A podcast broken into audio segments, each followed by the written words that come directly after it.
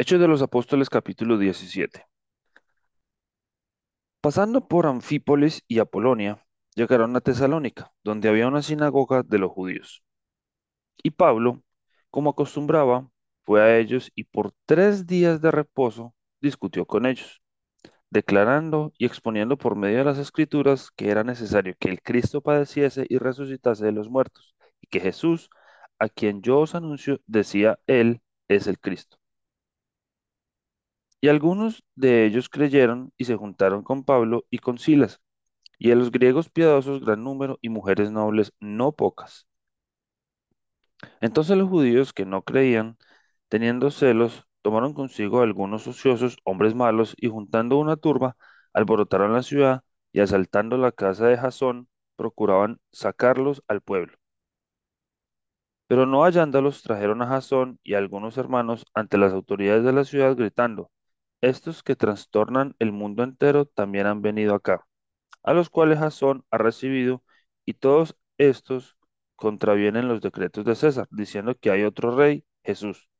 Y alborotaron al pueblo y a las autoridades de la ciudad, oyendo estas cosas. Pero obtenida fianza de Jasón y de los demás, lo soltaron. Inmediatamente los hermanos enviaron de noche a Pablo y a Silas hasta Berea, y ellos, habiendo llegado, entraron en la sinagoga de los judíos, y estos eran más nobles que los que estaban en Tesalónica, pues recibieron la palabra con toda solicitud, escudriñando cada día las escrituras para ver si estas cosas eran así. Así que creyeron muchos de ellos y mujeres griegas de distinción y no pocos hombres. Cuando los judíos de Tesalónica supieron que también en Berea era anunciada la palabra de Dios por Pablo, fueron allá y también alborotaron a las multitudes. Pero inmediatamente los hermanos enviaron a Pablo que fuese hacia el mar, y Silas y Timoteo se quedaron allí. Y los que se habían encargado de conducir a Pablo le llevaron a Atenas, y habiendo recibido orden para Silas y Timoteo de que viniesen a él lo más pronto que pudiesen, salieron. Mientras Pablo los esperaba en Atenas, su espíritu se enardecía viendo la ciudad entregada a la idolatría. Así que discutía en la sinagoga con los judíos y piadosos y en las plazas cada día con los que concurrían. Y algunos filósofos de los epicúreos y de los estoicos disputaban con él y unos decían, ¿qué querrá decir este palabrero? Y otros, parece que es predicador de nuevos dioses, porque le predicaba el evangelio de Jesús y de la resurrección. Y tomándole, le trajeron al aerópago diciendo, ¿podremos saber qué es esta nueva enseñanza de que hablas?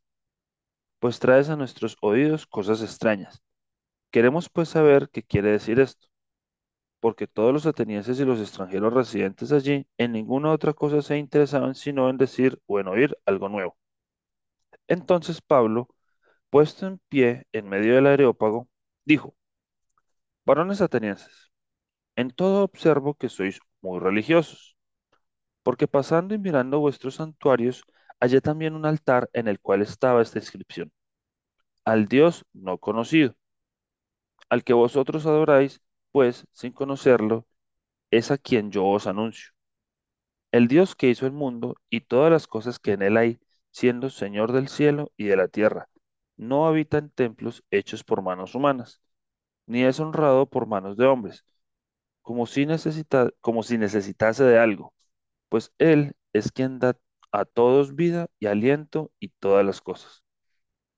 Y de una sangre ha hecho todo el linaje de los hombres para que habiten sobre la faz de la tierra, y les ha prefijado el orden de los tiempos y los límites de su habitación, para que busquen a Dios si en alguna manera palpando pueden hallarle, aunque ciertamente no está lejos de cada uno de nosotros.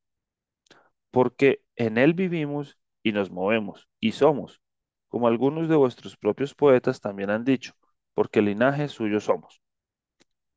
Siendo pues linaje de Dios, no debemos pensar que la divinidad sea semejante a oro o plata o piedra, escultura de arte o de imaginación de hombres. Pero Dios, habiendo pasado por alto los tiempos de esta ignorancia, ahora manda a todos los hombres en todo lugar que se arrepientan, por cuanto ha establecido un día en el cual juzgará al mundo con justicia, porque aquel varón a quien designó, dando fe a todos con haberle levantado de los muertos, Pero cuando, oyeron lo de la resurrección de los muertos, unos se burlaban y otros decían, ya te oiremos acerca de esto otra vez. Y así Pablo salió de en medio de ellos. Mas algunos creyeron juntándose con él, entre los cuales estaba Dionisio, el Areopagita, una mujer llamada Dam- Damaris y otros con ellos. Hechos de los Apóstoles capítulo 18. Después de estas cosas, Pablo salió de Atenas y fue a Corinto, y halló a un judío llamado Aquila, natural del Ponto, recién venido de Italia con Priscila su mujer, por cuanto Claudio había mandado que todos los judíos saliesen de Roma, fue a ellos, y como era del mismo oficio, se quedó con ellos y trabajaban juntos, pues el oficio de ellos era hacer tiendas. Y discutía en la sinagoga todos los días de reposo, y persuadía a judíos y a griegos. Y cuando Silas y Timoteo vinieron a Macedonia, Pablo estaba entregado por entero a la predicación de la palabra, testificando a los judíos que Jesús era el Cristo. Pero oponiéndose y blasfemando a estos, les dijo, sacudiéndose los vestidos, vuestra, vuestra sangre sea sobre vuestra propia cabeza. Yo, limpio, desde ahora me iré a los gentiles. Y saliendo de allí, se fue a la casa de uno llamado Justo, temeroso de Dios, la cual estaba junto a la sinagoga. Y Crispo, el principal de la sinagoga, creyó en el Señor con toda su casa, y muchos de los corintios, oyendo, creían y eran bautizados. Entonces el Señor dijo a Pablo en visión de noche, no temas, sino habla y no calles, porque yo estoy contigo, y ninguno podrá sobre ti la mano para hacerte mal, porque yo tengo mucho pueblo en esta ciudad. Y se detuvo allí un año y seis meses, enseñándoles la palabra de Dios. Pero siendo Galión procónsul de Acaya, los judíos se levantaron de común acuerdo contra Pablo y le llevaron al tribunal, diciendo, Este persuade a los hombres a honrar a Dios contra la ley.